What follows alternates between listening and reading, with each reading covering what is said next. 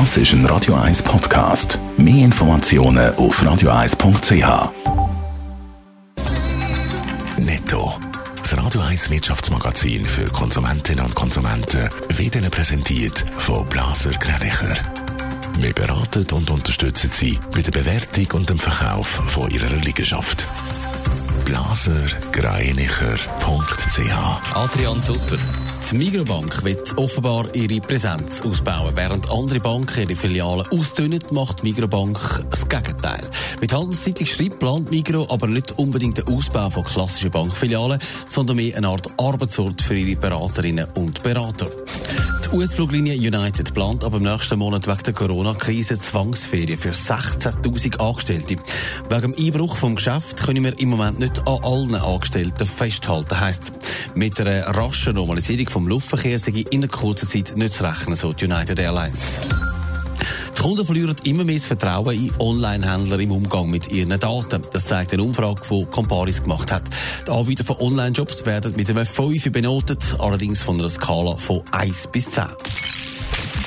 Ja, es wird immer mehr, es muss immer schneller gehen und man muss immer flexibler sein. Das äh, fördert den Stress beim Arbeiten. Und der neueste Stressindex zeigt, wer davon am meisten betroffen ist. Adrian Sutter, wer leidet da besonders darunter? Ich.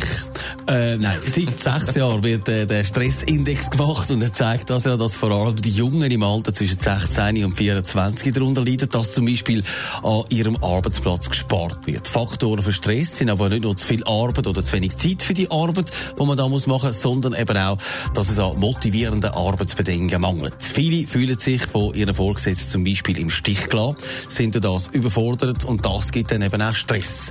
Ganz erstaunlich ist, dass fast ein Drittel der Befragten angegeben hat, sie fühlen sich eigentlich schon ausgelaugt, wenn sie anfangen zu arbeiten. Sind es nur die Angestellten, die unter Stress leiden oder auch die Chefs?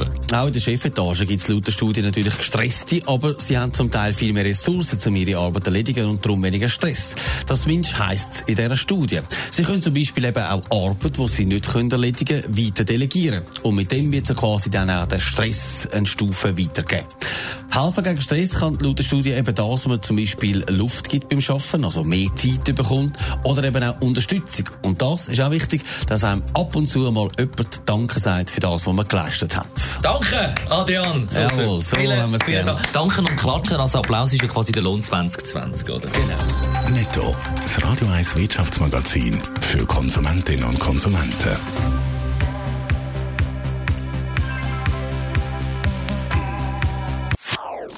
Das ist ein Radio 1 Podcast. Mehr Informationen auf radio1.ch.